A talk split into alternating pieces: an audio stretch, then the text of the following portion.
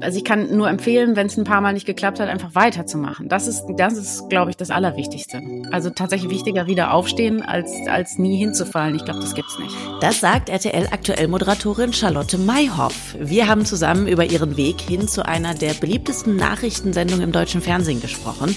Welche Aufgaben hat sie? Welche Herausforderungen bringt ihr Job mit sich? Und was bedeutet es, so in der Öffentlichkeit zu stehen? Ich erinnere mich, äh, dass eine Frau mir auf Facebook mal geschrieben hat, ich sei eine schwarze Barbie.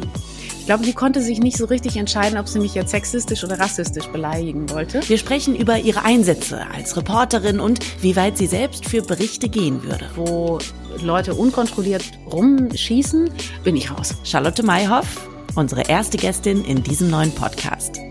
Die Medienmacherin im Gespräch mit Freddy Schürheck. Hallo alle, ich bin eigentlich Radiomoderatorin bei 1 Live und UFM und werde euch ab jetzt in diesem Podcast hier inspirierende und beeindruckende Frauen vorstellen aus der Medienbranche. Das ist mal die Redakteurin, die Producerin oder wie in diesem Fall jetzt eine Fernsehmoderatorin. Charlotte Mayhoff von RTL. Sie wohnt in Deutschland und Russland und für Familienbesuche wohnt sie auch mal ganz kurz in Ghana. Hallo Charlotte. Vielen Dank. Hallo, ich freue mich. Wo bist du denn jetzt gerade genau? Also ich sitze hier äh, in meiner Küche in Köln vor leicht verwelkten Supermarktblumen. Also ich bin in meiner Wohnküche. Ich habe hier in Köln so eine kleine Butze, ähm, 47 Quadratmeter in Köln-Mühlheim äh, weil ich ja zum Teil auch in Moskau lebe. Und dort lebe ich mit meinem Mann zusammen. Da haben wir dann so eine Art richtige Wohnung. Also so 53 Quadratmeter? Wenn ich hier arbeite, genau, dann habe ich, habe ich hier so mein, mein, mein kleines Dasein und bin da aber auch sehr glücklich. Charlotte, ich freue mich so, dass wir beide uns jetzt auch mal wirklich irgendwie kennenlernen, weil ich kenne dich ja nur über fünf Ecken quasi vom Hören sagen, weil du tatsächlich auch da angefangen hast, wo ich meine ersten journalistischen Schritte gemacht habe, nämlich beim Saarländischen Rundfunk in in Saarbrücken. Allerdings warst du da schon mit 16 mit 16, wo wir alle noch damit beschäftigt waren, irgendwie unsere ICQ-Nummer auswendig zu lernen, hast du schon Radio gemacht. Wie kam es dazu? Äh, ja, ich habe ich hab vor allen Dingen sehr gerne Radio gehört. Das ist äh, vielleicht auch ein bisschen nerdy so, aber ich habe ich hab tatsächlich gerne SR1 morgens. Das war ja bei uns so das Familienprogramm und da gab es natürlich Nachrichten und es gab auch Beiträge und so. Und das habe ich morgens immer gehört, weil das meinen Morgen so schön eingeteilt hat. Also ich wusste immer irgendwie, wenn die Nachrichten kommen, muss ich so weit sein um 7 Uhr und ähm, äh, wenn die Comedy kommt, muss ich quasi, äh, muss ich das schon erledigt haben. Also mich hat das immer irgendwie schön strukturiert morgens und ich mochte das auch tatsächlich diese schönen, seriösen, sonoren, ernsten Nachrichtensprecherstimmen zu hören. Hat ja auch was Beruhigendes irgendwie. Und deswegen ähm, habe ich, habe ich tatsächlich sehr, sehr gerne Radio gehört und eines Tages kam in diesem Radio ein Aufruf. Meldet euch, wenn ihr Radio machen wollt und äh, kommt zu uns auf den Hallberg und äh, stellt euch mal vor und dann schauen wir mal. Und genauso habe ich das gemacht und genauso ist es passiert und dann habe ich Radio gemacht als Schülerin. Also beim SR hast du deine ersten Erfahrungen gesammelt, dann hast du in Saarbrücken studiert, Informationswissenschaften und Französisch und Wirtschaftsinformatik, dann Henry Nann Journalistenschule in Hamburg für dich, währenddessen immer wieder freie Mitarbeit beim Deutschlandfunk oder auch bei UFM zum Beispiel. Hat bei dir eigentlich auch irgendwann mal was nicht geklappt? Weil das sieht hier aus wie der perfekte Lebenslauf. Tatsächlich war ich sehr lange sehr verwöhnt. Ähm, und es, ich wurde tatsächlich eher gefragt, als dass ich mich selber um noch was hätte bemühen müssen. Ich habe mich allerdings dann mal bei 1 Live auf die Nachrichten beworben. Ach, guck mal, dann hätten wir ja fast zusammen Sendung gemacht. Und ich bin nicht genommen worden. Tja, also ich vermute, ich hatte einfach einen wirklich schlechten Tag. Ähm, aber es war, es war tatsächlich so, das war eine Sache, die nicht gereicht hat. Und ich glaube, das muss man sich in diesem Job auch immer noch mal klar machen, dass man ähm, dass dieser Job eben auch bedeutet, sich leider, leider immer wieder bewerten zu lassen ne, in solchen Castings, sich irgendwo vorzustellen und da eben gut anzukommen oder nicht so gut anzukommen. Und es ist natürlich nicht so leicht, das zu verknusen, wenn das mal passiert, aber gehört dazu und danach halt, naja, aufstehen, Krönchen richten, weitergehen. Ja, auch wenn es manchmal schon wirklich schwer ist.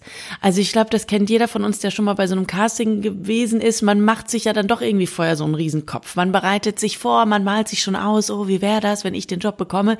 Und am Ende äh, kriegt man eine Absage. Das kann schon bitter sein und echt ans Ego gehen. Also ich kann nur empfehlen, wenn es ein paar Mal nicht geklappt hat, einfach weiterzumachen. Das ist, das ist, glaube ich, das Allerwichtigste.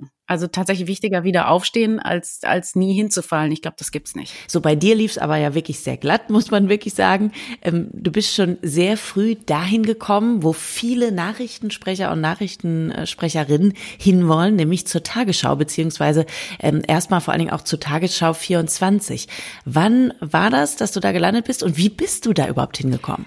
Das war äh, 2013, 2014. Da habe ich, äh, ich habe ja beim Saarländischen Rundfunk vorher gearbeitet in den Regionalnachrichten und habe da schon eine ganze Weile äh, die Regionalnachrichten gemacht. Und da, das ist in der ARD so üblich, dass man sich aus den Regionalnachrichten dann auch mal bewerben kann, eben zur Tagesschau. Und das habe ich tatsächlich selber betrieben. Also ich habe mir aus meinen eigenen Sendungen, die, die ich besonders gut fand, mal so ein Tape zusammengeschnitten und habe einfach gesagt, und das war schon, da bin ich auch schon zu, zu wirklich vielen verschiedenen Leuten auch im Sender gelaufen, habe mal gesagt, eh Leute, könnt ihr nicht mal dafür sorgen, dass das irgendwo bei der Tagesschau auf dem Tisch liegt.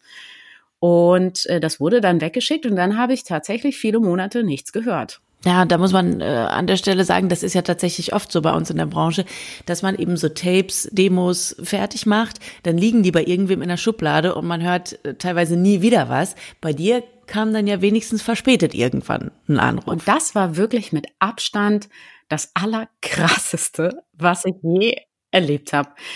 Äh, das verlief nämlich so, also es gab kein, kein, kein Casting in dem Sinne und auch keine Übungsrunde, sondern es war so, ich bin, ich hatte sozusagen eine Woche Dienst und am ersten Tag bin ich mitgelaufen habe mir die ganzen Abläufe angeguckt bei einer Kollegin, die da moderiert hat, bin ja quasi die ganze Zeit hinterhergedackelt und habe mir irgendwie ähm, alles, alles zu merken versucht, was wichtig ist.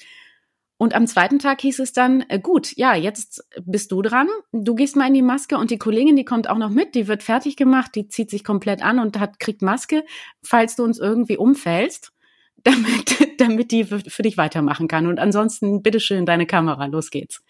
Und das war, das war wirklich krass. Ähm, aber das war dann so ein Fall, in dem es einfach funktioniert hat, weil ich auch wusste, okay, wenn du jetzt untergehst, dann gehst du eben auch noch vor Publikum unter. Ähm, und das wollte ich nicht.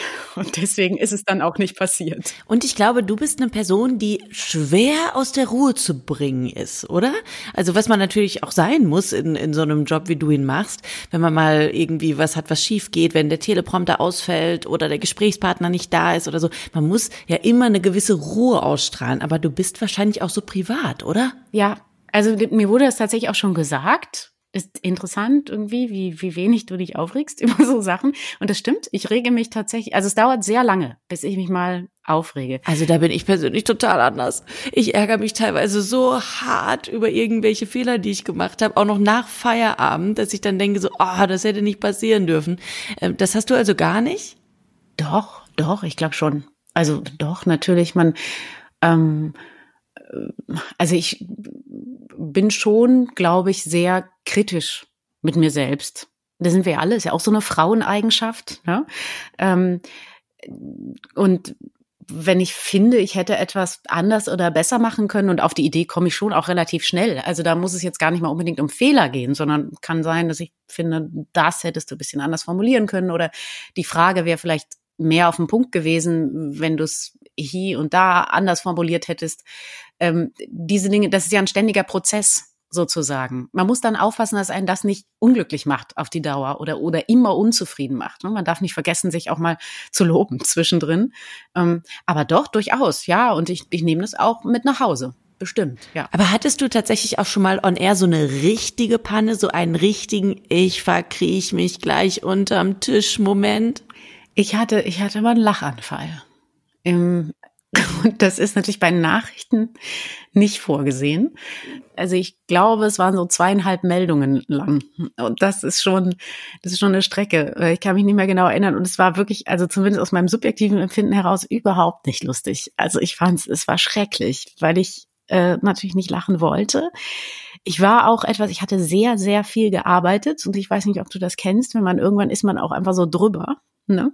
Ja, gerade gerade wenn man Frühsendung gehabt hat oder so. Und dann hatte ich mehrere extrem absurde Meldungen aus dem Regionalen zu lesen. Und ähm, eine davon war, dass jemand Baumaschinen geklaut hatte und in seinem Garten verbuddelt. Und man hatte die also, man hatte so ganze Baumaschinen da aus gebuddelt. Und ich hatte einfach so Kopfkino, dass ich dachte, bitte, wie? Dass du dachtest, er hat da mit einem Bagger einen Bagger verbuddelt. Auch da so. ist es natürlich, also ja, ich kann das jetzt so erzählen, ohne mich totzulachen, aber ich fand es in der Situation einfach unfassbar komisch und ähm, habe dann versucht, es zu unterdrücken, äh, was im Ergebnis so klang, als müsste ich gleich heulen. Also es war, es war, echt, es war einfach, es war einfach schrecklich. Aber wie ist denn, also ich meine, für dich war es schrecklich, sagst jetzt gerade, und die äh, damals bei deinem Sender, waren die da hinter der Kamera alle so ein klein bisschen pissig auf dich oder haben die insgeheim, insgeheim auch gelacht und sich gedacht, ach komm, ist eine witzige Meldung? Nee, überhaupt nicht. Also es war, die haben durchgehalten, zum Glück. Ähm, aber als sobald dann der nächste äh, die nächste NIF kam, ähm, hat, ging natürlich, hat das, ist das ganze Studio in schallendes Gelächter ausgebrochen. Also weil die, die konnten alle nicht mehr, weil sie das, weil sie natürlich so mitgelitten haben mit mir und, und also es war sehr, sehr sympathisch, ja, alles, alles okay, aber, ähm, trotz allem willst du natürlich eigentlich nicht, dass dir sowas passiert. Und ich habe auch ganz nette Zuschauerzuschriften gekriegt. Ähm, ja, ne, Frau Mayhoff ist doch in Ordnung und ist ja auch schön. Da merkt man, dass da auch Menschen sprechen und so. Ähm, aber natürlich willst du eigentlich nicht so albern loslachen über, über einfach Meldungen, die halt bescheuert sind irgendwie. Nee, aber die Zuschauer freuen sich. Ich freue mich auch immer, wenn, wenn, wenn ich mal sowas im Fernsehen sehe oder bei uns im Radio höre. Wenn ich selbst produziere, dann auch nicht so unbedingt. Aber so von außen betrachtet ist es immer lustig. Und ich finde es auch schön, was du gerade gesagt hast mit dem Team, wie die darauf reagiert haben. Das ist ja auch so, dass man ja oft denkt, ähm, gerade bei uns in der Branche, es ist super tough und es ist hart. Und wenn ich einen Fehler mache, dann fliege ich raus oder so. Dabei ist ja das, das Gegenteil der Fall. Ich weiß noch, als ich meine erste Sendewoche hatte beim Hessischen Rundfunk, und der Chef kam rein, viel Glück gewünscht, alles gut. Drei Stunden lang war es war es eine gute Sendung und dann passierte, ich weiß nicht mehr genau was, auf jeden Fall kam keine Musik mehr. Es ging einfach nichts mehr. Also habe ich gemacht, was man dann macht, mein Mikrofon an und habe versucht zu überbrücken, habe ein paar lustige Sachen erzählt, halt, habe halt auch erklärt, was gerade los ist, habe gesagt, ich hoffe, irgendjemand aus der Technik aus dem Keller kommt jetzt hochgerannt und rettet mich hier, bla bla bla. Und hab, das waren fast zehn Minuten. Mhm. Ich bin innerlich natürlich fast gestorben. Dann kam der Chef rein und ich dachte mir, oh Gott, das war heute dein erster Tag. Mhm. Jetzt kommt der Chef, du hast gerade zehn Minuten lang keine Musik gespielt im jungen Radioprogramm. Jetzt bist du weg. Und was sagt der? Freddy, ab jetzt stelle ich dir immer die Musik ab. Ja, das ist doch schön. Also Anne Will hat mal gesagt, ähm, ihre Taktik ist es, sich immer über Pannen zu freuen und Pannen zu umarmen. Genau, und, und wenn dann tatsächlich mal so ein Fehler passiert, äh, damit einfach auch menschlich umzugehen, obwohl der natürlich komplett aus dem Rahmen fällt in dem ganzen, in so einem Setting, weil da eben Fehler ja nicht vorgesehen sind. Und äh, ich finde aber auch, also solange, solange man das jetzt nicht zur Masche macht oder zum Style macht oder das ständig passiert, ähm, ist das vollkommen, vollkommen in Ordnung. Was war denn so für dich tatsächlich der entscheidende Punkt, warum du dann irgendwann ähm, von Tagesschau und Tagesschau 24, von den öffentlich-rechtlichen Medien zum ähm, Privatfernsehen gewechselt bist, zu RTL? Ja, äh, ich wurde nach allen Regeln der Kunst rausgekauft. Sie haben dich verführt. Ja, sie haben mich verführt, richtig. Ähm, sie haben angerufen bei meiner Agentur und ähm, es war dann für mich mal ganz interessant zu sehen, wie sowas, wie sowas funktioniert. Da kann ich dir jetzt keine Details nennen. Ich stelle es mir gerade ein bisschen vor wie im Fußball, wenn mhm. der eine Club dem anderen Club für 50 Millionen jemanden abkauft. So viel wird es bei der ja auch gewesen sein, so viel bist du schließlich ja, wert. Ja, also klar. also reichen jetzt nicht ganz, aber um den Dreh ungefähr, ja, genau. Warst du immer schon so ein News-Junkie, der gesagt hat, ich muss immer wissen, was gerade auf der Welt irgendwo passiert? Absolut. Also es fing an mit diesen Kindertagen vom Radio tatsächlich. Ähm, ich habe auch äh, tatsächlich die Musik leise gedreht und die Nachrichten laut ähm, als Kind. Inhaltlich kann ich ja noch nicht zu viel verstanden haben, aber äh, wahrscheinlich war ich es einfach, also ich wollte es irgendwie in mich aufsaugen. Ich wollte das wissen. Ich wollte das alles wissen, was da so passiert, weil ich das spannend fand und es ja auch so eine Art Fenster zur Welt sozusagen, zur weiteren Welt weiter draußen nochmal ist. Und ähm, ich habe tatsächlich auch mal Nachrichten selber gemacht als Kind. Ich habe dieses Tape noch mal gesucht. Ich habe es leider existiert es nicht mehr. Das kannst du ja jetzt locker sagen hier. Ähm, aber ich habe ich hab, ich hab mir von meinem Kommunionsgeld äh, mir so einen Kassettenrekorder mit Doppelkassettendeck und Mikrofon eingebautem gekauft und dann habe ich hm, meine Geschwister gezwungen, mir Interviews zu geben und ähm, habe eine Nachrichtensendung mit Start und Stopp zusammengeschnitten irgendwie. Ähm, wie sieht's denn bei dir aus jetzt momentan bei RTL aktuell? Das ist natürlich eine Sendung, die uns alle schon seit Jahrzehnten begleitet. Ich weiß gar nicht, wie lange gibt's die überhaupt schon? Äh, über 30 Jahre. Und natürlich äh, jemand wie ein mhm. Peter Klöppel, den wir da gefühlt auch schon seit immer, ehrlich gesagt, ähm, sitzen haben, an den hat man sich ja so gewöhnt. Der ist eben die weise Instanz ähm, bei RTL und überhaupt im Privatfernsehen. Was war das für dich für ein Druck, auf einmal in sein Team zu kommen und dann ja auch noch seine Stellvertreterin quasi zu sein am Anfang, wenn er nicht da war. Und jetzt seid ihr gleichberechtigt, mal ist er, mal bist du. Was war das für ein Druck? Äh, der war schon groß. Also, ich meine, gleichberechtigt sind wir nicht. Ne? Peter Klöppel ist immer noch natürlich der Hauptmoderator und er hat zwei Vertreter, ähm, Mike Mäuser und mich. Äh, aber der Druck äh, da war schon groß, weil ich natürlich dann, wenn er nicht da ist, diesen Raum ja in irgendeiner Form füllen muss. Also dieses Studio ist da und ich stehe da jetzt und ich bin der Host und äh, für diesen Abend der Anchor und muss damit in irgendeiner Form muss mich dazu verhalten sozusagen und das das muss man da muss man reinwachsen. Ich bin auch nicht nur Moderatorin ähm, wobei das also überhaupt kein, kein minderndes Nur ist. Ich hoffe, du verstehst das du richtig. Ist okay, nein, alles gut. sondern, sondern auch äh, Redakteurin und Reporterin äh, für das Haus. Und das finde ich ganz toll in der Kombi, weil man dann, weil man dann eben zeigen kann, ähm, ich bin hier unterwegs, ich, äh, ich, ich scheue mich auch nicht davor, mal vielleicht irgendwo im Regen oder im Schnee, wie letztens in Moskau zu stehen und, äh, und von da zu berichten, ähm, wo irgendwie Dinge passieren und bin nicht immer nur im warmen Studio sozusagen. Was nicht natürlich die Aufgabe schmälern soll, denn das ist eine große Aufgabe, äh, die ich sehr, sehr gerne mache, aber ich mag eben auch diesen Wechsel. Hast du denn tatsächlich nach deiner ersten Sendung oder nach den ersten Sendungen auch mal negatives Feedback bekommen von Leuten, die gesagt haben, okay, ähm, äh, die Charlotte ist ja toll, aber die sieht ganz schön jung aus und die ist viel zu wenig alter weißer Mann mit grauen Schläfen, den wir eigentlich gewöhnt sind in unseren Nachrichten. Ich hatte wahnsinnig Angst davor, dass das passiert.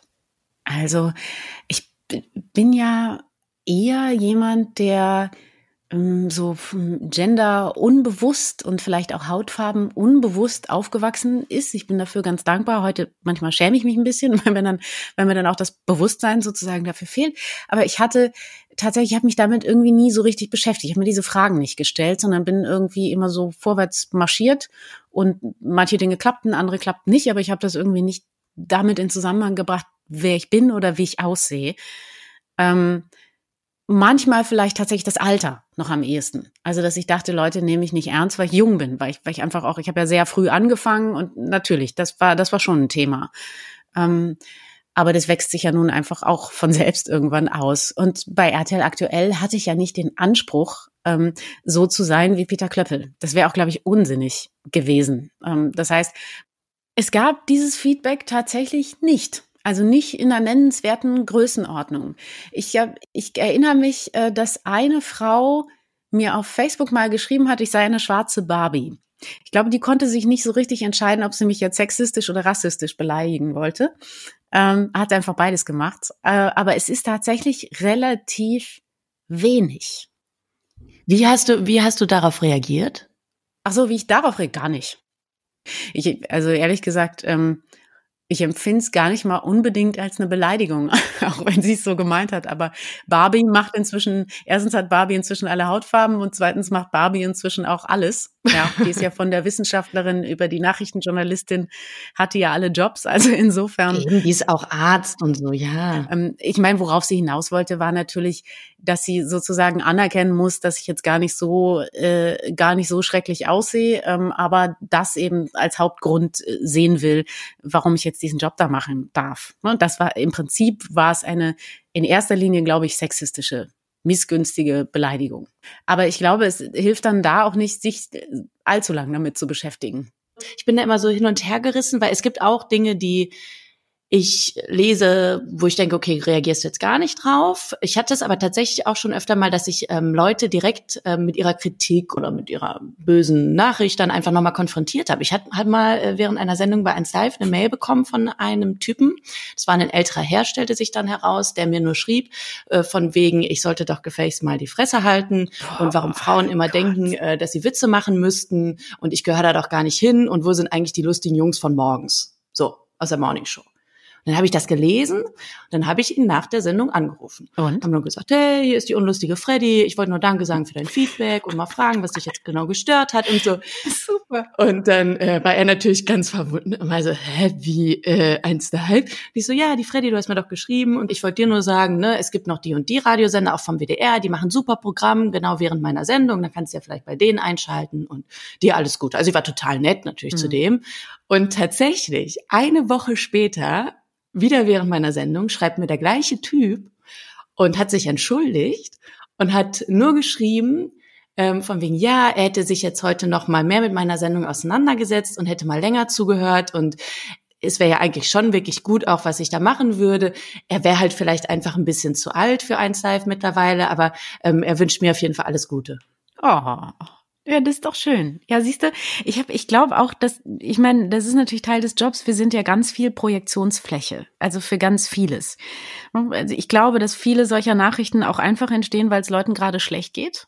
Mhm und äh, sie irgendein Ventil brauchen, das muss irgendwo hin. Und das muss ihnen gar nicht zwingend bewusst sein, ähm, dass es jetzt an ihnen liegt. Also ich bin ziemlich sicher, dass ihnen das nicht bewusst ist, sondern sie projizieren es eben irgendwo hin. Und wenn du gerade sichtbar bist, dann bist du eben diejenige, die es dann trifft.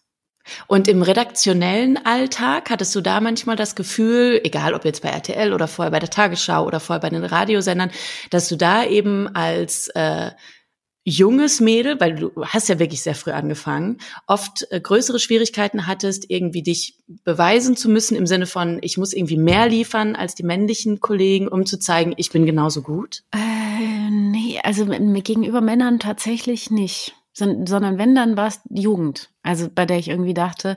Und das war aber, Jugend ist ja immer auch so ein zweischneidiges Schwert, ne? Weil du hast ja einerseits hast du viel Freiheiten, einfach deswegen, weil du jung bist und kannst viele Sachen machen, einfach mal ähm, und wirst natürlich auch nach, glaube ich, nach einem anderen Maßstab dann eine ganze Weile lang gemessen als jemand, der, der das schon 100 Jahre macht. Ähm, und äh, andererseits ist es aber natürlich so klar, dass du an gewisse Jobs dann vielleicht auch nicht rankommst, weil du, weil du jung bist. Ich meine, klar, mit, mit, äh, mit der Hautfarbe äh, muss man sich natürlich schon fragen, ob das in Deutschland nicht noch Leute irritiert oder zu viele Leute irritiert. Ähm, und das war war tatsächlich eine Frage, die ich mir gestellt habe äh, für für die Tagesschau schon und für RTL aktuell, aber natürlich auch, wie geht's den Leuten damit? Kommen die darauf klar? Und ähm, bis jetzt ist das so. Wir haben, wir haben über sozusagen das, was ich so sporadisch über Social Media krieg und, äh, und vielleicht irgendwelche E-Mails oder, oder auch per Post. Ich krieg auch viel Rückmeldungen per Post, um, die dann meistens ganz süß ist, mit so einer Bitte um Autogrammkarten. So, das gibt's. Die schreiben an RTL, an die Redaktion und dann steht da irgendwie drin, ich sehe dich gerne, schickst du mir eine Autogrammkarte, sowas. Ähm, und das mache ich dann natürlich. Und das ist ganz süß, dass es das immer noch gibt. Also Autogrammkarten ist, ne, ist irgendwie putzig. Oh, das ist voll süß. Aber jetzt, wo wir das alle wissen, werden wir jetzt alle an RTL schreiben und dann bekommen wir alle eine Autogrammkarte. Sag mal jetzt mit der Corona-Krise, wie hat sich da euer Job konkret bei RTL und vor allen Dingen auch in der Nachrichtenredaktion von RTL aktuell geändert? Äh, ja, wie viele andere auch machen wir Homeoffice äh, sehr viel. Das heißt, ähm, es sind nur noch die Kollegen da, die wirklich unbedingt äh, da sein müssen für den Sendeablauf. Also jetzt für so eine Sendung ist der Chef da, es sind zwei, zwei Chefs pro Sendung in zwei Schichten, einer früh, einer spät. Ähm, und dann gibt es noch zwei bis drei Redakteure, die im Sender sind. Und der ganze Rest sitzt zu Hause und arbeitet von zu Hause aus. Und ähm, wir haben ja auch noch Studios, wir haben viele Außenstudios. Äh, da gibt's dann auch einige Kollegen, die tatsächlich im Homeoffice sitzen und sich dann morgens zur Konferenz einfach zuschalten. Also bei uns im WDR ist es gerade ganz ähnlich und auch im HR. Und da bin ich echt gespannt, wie viel von diesen ganzen neuen Arbeitsweisen und Techniken uns dann anschließend nach Corona hm. noch erhalten bleiben. Ich kann mir schon vorstellen, dass es einiges ist. Warum sollte man das zurückdrehen? Also viele Sachen, die jetzt funktionieren, die sind für alle Beteiligten angenehmer warum sollte man das zurückdrehen? Also ich glaube vor allen Dingen, dass wir in Sachen Homeoffice alle viel, viel lockerer werden. Ja, das glaube ich eben auch. Also die WDR-Kollegen aus dem Sauerland oder so, mit denen ich jetzt immer Schalten mache, ich glaube, die werde ich persönlich wahrscheinlich nie wieder treffen. auch nicht nach Corona, weil es ist doch eigentlich total sinnvoll, wenn die in ihrem Office dann arbeiten und nicht die ganze Zeit hin und her pendeln müssen. Ähm, wenn man sich wie ihr jetzt bei RTL aktuell wirklich den ganzen Tag mit Nachrichten beschäftigt, wie sehr nimmt dich das persönlich auch mit, was du da alles berichtest? Oder gibt es da bei dir so die absolute professionelle Distanz? Also das eine ist tatsächlich in so einer Sendung gibt es diesen Modus, auf den ich mich verlassen kann, äh, in dem ich funktioniere. Der hat mich tatsächlich auch Gottlob noch nie verlassen. Ähm, also auch wenn wirklich schreckliche Dinge passieren, wir haben im Syrienkrieg wirklich teilweise grauenhafte Details mitsenden müssen, weil es einfach wichtig ist, dass die Menschen wissen, was da wirklich passiert vor Ort. Ähm, man kann das nicht an sich ranlassen in so einer Sendung. Nicht in voller Konsequenz. Also wenn man das sozusagen auf sich eindringen lässt und es mit voller Konsequenz fühlt und sich einfühlt in ein Kind, das da unter Schutt verschwunden ist, dann kann man einfach nur zusammenbrechen und heulen. Ja, also das, äh, das geht nicht. Und glücklicherweise ähm, gelingt mir das dann ganz gut, mich so zu fokussieren auf das, was ich jetzt zu tun habe, ähm, dass, dass, dass ich das von mir weghalten kann in der Situation.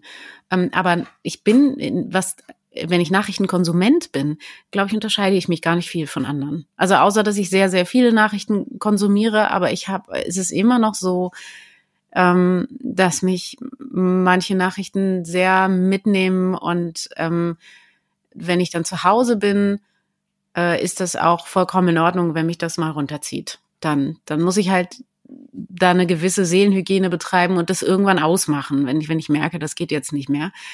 Ähm, ja, und im Job gibt's diesen Arbeitsmodus und dann passiert das da einfach nicht, weil es nicht passieren darf.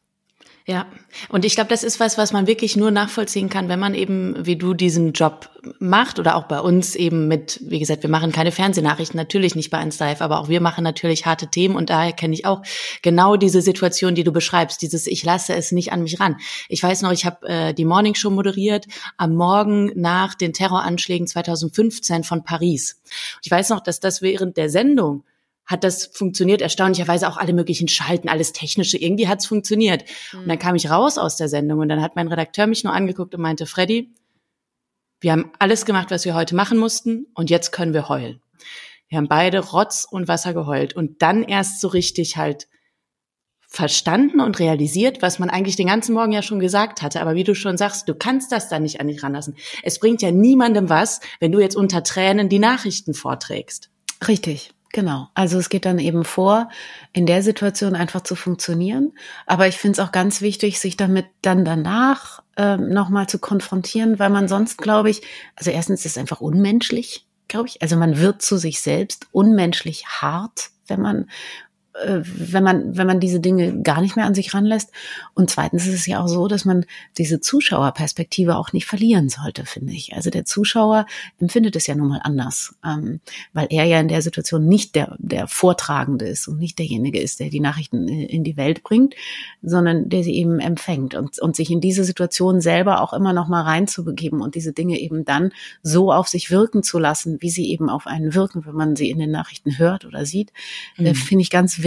Sonst verliert man, glaube ich, auch den Kontakt zum normalen User, zum normalen Nachrichtennutzer. Äh, lass uns äh, schnell wieder über fröhliche Dinge reden. Ähm, sonst, äh, ja. wie, wie, du gerade schon gesagt hast, man muss auch mal einen Schlussstrich ziehen unter die traurigen Nachrichten. Und jetzt äh, gehen wir mal auf ich habe ein mega Foto gefunden von dir mit unserem Bundespräsidenten im Schloss Bellevue, wo du seine Party quasi moderiert hast. Das musst du uns erklären. Also äh, für alle, die es äh, nicht so mitbekommen, vielleicht ansonsten natürlich äh, die meisten Moderatoren im Radio oder Fernsehen machen auch regelmäßig Eventmoderation. Das kann mal die Autohauseröffnung sein oder bei so Menschen wie dir ist es dann eben im Schloss Bellevue. Ähm, was hast du da genau gemacht? Ja, das war eine ganz tolle Sache. Das war ähm, das Bürger, also das Bürgerfest des Bundespräsidenten. Das gibt's ja einmal im Jahr. Und seit ein paar Jahren ist es eben so, ähm, dass äh, da wirklich, dass es wirklich eine richtig breite Veranstaltung ist für alle, für für an einem Tag für äh, äh, Freiwillige, Ehrenamtliche, die sich in vielen Bereichen der Gesellschaft engagieren und am zweiten Tag dann so sozusagen wirklich ein öffentliches Fest, ein Tag der offenen Tür im Schloss Berlin. Und dann stehst du damit und mit dem Bundespräsidenten machst noch schnell ein Foto für Instagram. Das ist doch, ähm, in welchen Momenten hast du so Momente, wo du dir denkst, crazy und das ist mein Leben? Ich habe unglaubliches Glück. Also ich, ich ähm, sage mir das immer wieder, gerade dann in so Situationen, in denen ich natürlich mm, vielleicht, weil ich große Ansprüche auch an mich selbst habe und es ganz, ganz perfekt machen will und in denen ich dann vielleicht auch mal äh, unzufrieden bin mit mir selber, dann vor allen Dingen, dann versuche ich mir auch noch mal zu sagen, ähm, was für ein, also was für ein unfassbares Glück ich habe, den für mich geilsten Job der Welt machen zu dürfen. Das klingt jetzt schon nach so einem ja. schönen Schlusswort, aber wir sind noch nicht am Ende, weil ich habe ja noch was anderes Tolles bei dir bei Insta gefunden, beziehungsweise toll, naja gut, also äh, was ich sag mal ähm, Kurioses, wo ich erst gar nicht richtig, was, was ist das? Ähm, du in einer Bundeswehruniform und zwar haben wir ja gerade schon durchblicken lassen, dass du eben auch als Korrespondentin für RTL äh, in Moskau berichtest, du bist ja sowieso eben äh, immer wieder in Moskau, weil dein Partner da ja auch lebt. Jetzt dann aber dieses Bild bei der Bundeswehr, weil die dich da quasi vorbereitet haben auf, falls du mal als Korrespondentin irgendwie in ein Krisengebiet reist oder was hast du da genau bei denen gemacht? Genau, also zum einen ist es so, dass dieses äh, Gebiet Russland ähm, und Ex-Sowjetrepubliken, das gehört so alles zusammen für einen Korrespondenten, äh, durchaus auch mal Krisengebiete beinhalten kann oder ich sage mal Regionen, in denen es jetzt nicht ganz so gemütlich ist wie in Europa, also Dagestan ähm, oder Tschetschenien oder ähm, das, das heißt, das kann immer mal sein, dass es hilft, so eine Ausbildung zu haben. Was habt ihr dann da genau gemacht? Also eine Woche warst du dann da irgendwie bei der Bundeswehr? Was haben die dir genau beigebracht? Und musstest du dann da auch irgendwie in so einem zwölf-Frau-Zimmer quasi schlafen? Nein, man hatte ähm, Einzelstuben. Das war alles sehr, sehr luxuriös. Aber nur so ein 90 Zentimeter Bett, ne? Ja, natürlich. Also ganz, ganz, äh, ganz einfach äh, eingerichtet und, aber ich glaube, es waren schon so Offiziersstuben. Also es war, mhm. war, war sehr ordentlich. Und ähm, es gibt eine, eine Lage dort, eine, eine erfundene, ähm, man befindet sich also in einem bestimmten Land und dort gibt es eben eine, eine bürgerkriegsähnliche Situation und man muss sich tatsächlich in diesem Land bewegen und man ist eigentlich auch die ganze Woche in diesem Land drin. Hat dann morgens Schulungen und Nachmittag geht's raus und dann passiert immer irgendwas. Und eigentlich stirbt man ständig, weil man sich bescheuert verhält. So. Das heißt, du bist dann auch mal irgendwie unter Beschuss so simuliert, musst dich schnell und dann heißt es, Charlotte, roll dich da hinten hinter den Baum und dann bist du aber schon getroffen. Genau, so. du gerätst, du gehst auf den Markt und gerätst unter Beschuss äh, oder eine Bombe explodiert ähm, oder äh, du bist in einem Minengebiet, auch ganz spannend. Zuerst mal der ganze Bus springt raus und latscht so ins Grün neben der Straße.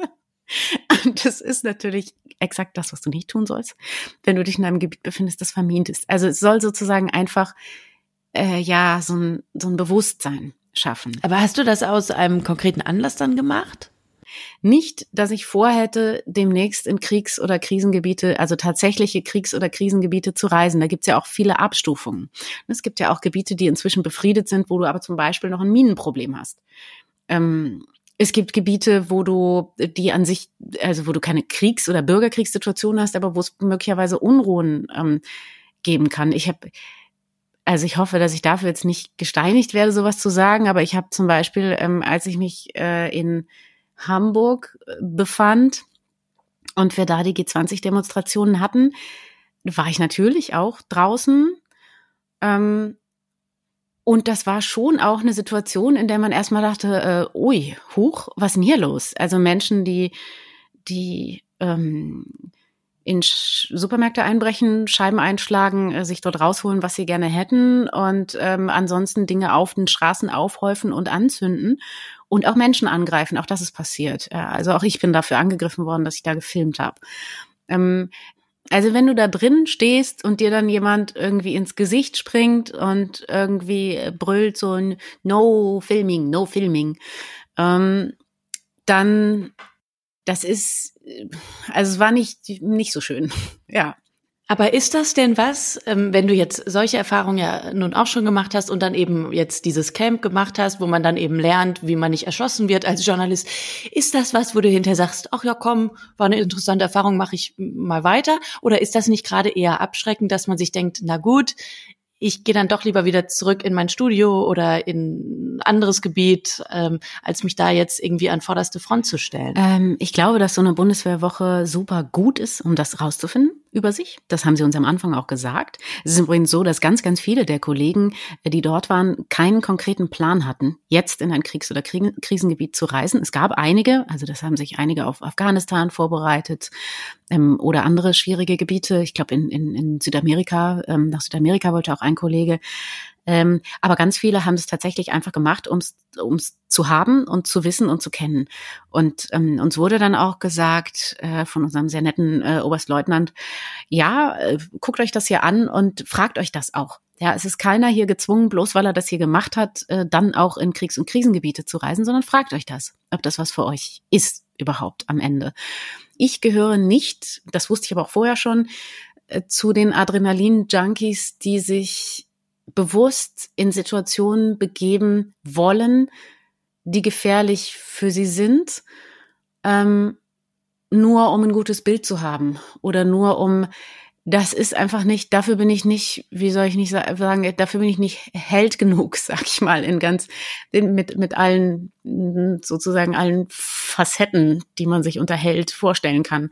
Ähm, das ist nicht mein Ding tatsächlich. Ähm, ich, ich weiß zu einem gewissen Punkt, bis zu dem ich noch gehen würde, und das ist eine angespannte Situation, in der Unruhen möglich sind. Das ist, glaube ich, das, was ich noch machen würde, wenn sich eine Situation auswächst zu einem bewaffneten Konflikt. Also Leute mit Waffen auf der Straße rumlaufen und unkontrolliert schießen. Ja, wenn das Sicherheitskräfte sind, die da Ruhe reinbringen wollen, ist auch nochmal was anderes. Das habe ich auch schon gesehen. Ja, auch lange Waffen und ähm, so, äh, aber ab dem Zeitpunkt, wo da Leute unkontrolliert rumschießen, bin ich raus.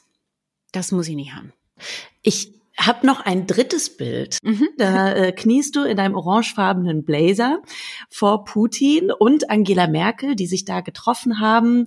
Ähm, und du bist eben an vorderster Front quasi unter den äh, Nachrichtenmenschen, die da vor Ort sind, muss man dazu sagen. Also du kniest jetzt ja nicht freiwillig vor ihm, sondern du kniest da, weil du ein Foto machen willst und die perfekte äh, mhm. Perspektive mhm. haben möchtest.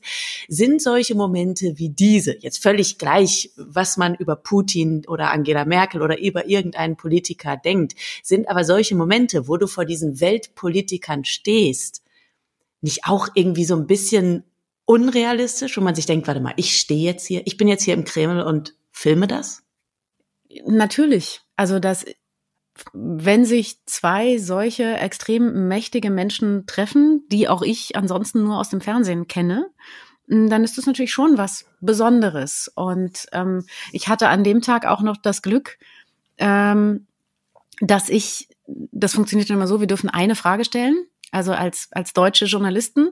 Und da sind dann russische Journalisten eingeladen und deutsche Journalisten. Ähm, die Russen sind in Klammern immer schon im Raum und wenn wir dann reinkommen, gibt's keine Plätze mehr. Das ist aber tatsächlich im Weißen Haus auch so, habe ich neulich in der Biografie gelesen. Da sind äh, die, die immer da sind, also die Ami-Journalisten, die sind als erstes da und die Corris aus aller Welt, die dürfen erst danach und stehen dann am Rand. Das ist der weiße Bescheid, ne, wo du stehst. Ähm, natürlich ist man in dem Moment erstmal denkt sie so, oh, krass. ja, wie ist das eigentlich passiert? Ja, dass ich jetzt hier stehe. Ähm, und andererseits bist du aber, kommt wieder dieses ähm, super fokussierte, ähm, ja, jetzt bring hier deine Frage rüber, ohne dich irgendwie zu verhaspeln oder was Dummes zu sagen. Und all das versucht man dann irgendwie und äh, freut sich, wenn es einigermaßen klappt. Und ähm, dann ist es auch schon wieder sehr schnell vorbei. Jetzt ist ja. natürlich die wichtige Frage, hat die Merkel die Raute gemacht, während du deine Frage gestellt hast? Das, oh je, die stand hinter einem Pult. Ich nehme an, dass sie die Hände aufs Pult gelegt hat. Na gut, okay. Wir werden es jetzt an dieser Stelle nicht überprüfen können. Wobei doch, vielleicht werde ich es nachher einfach nochmal googeln.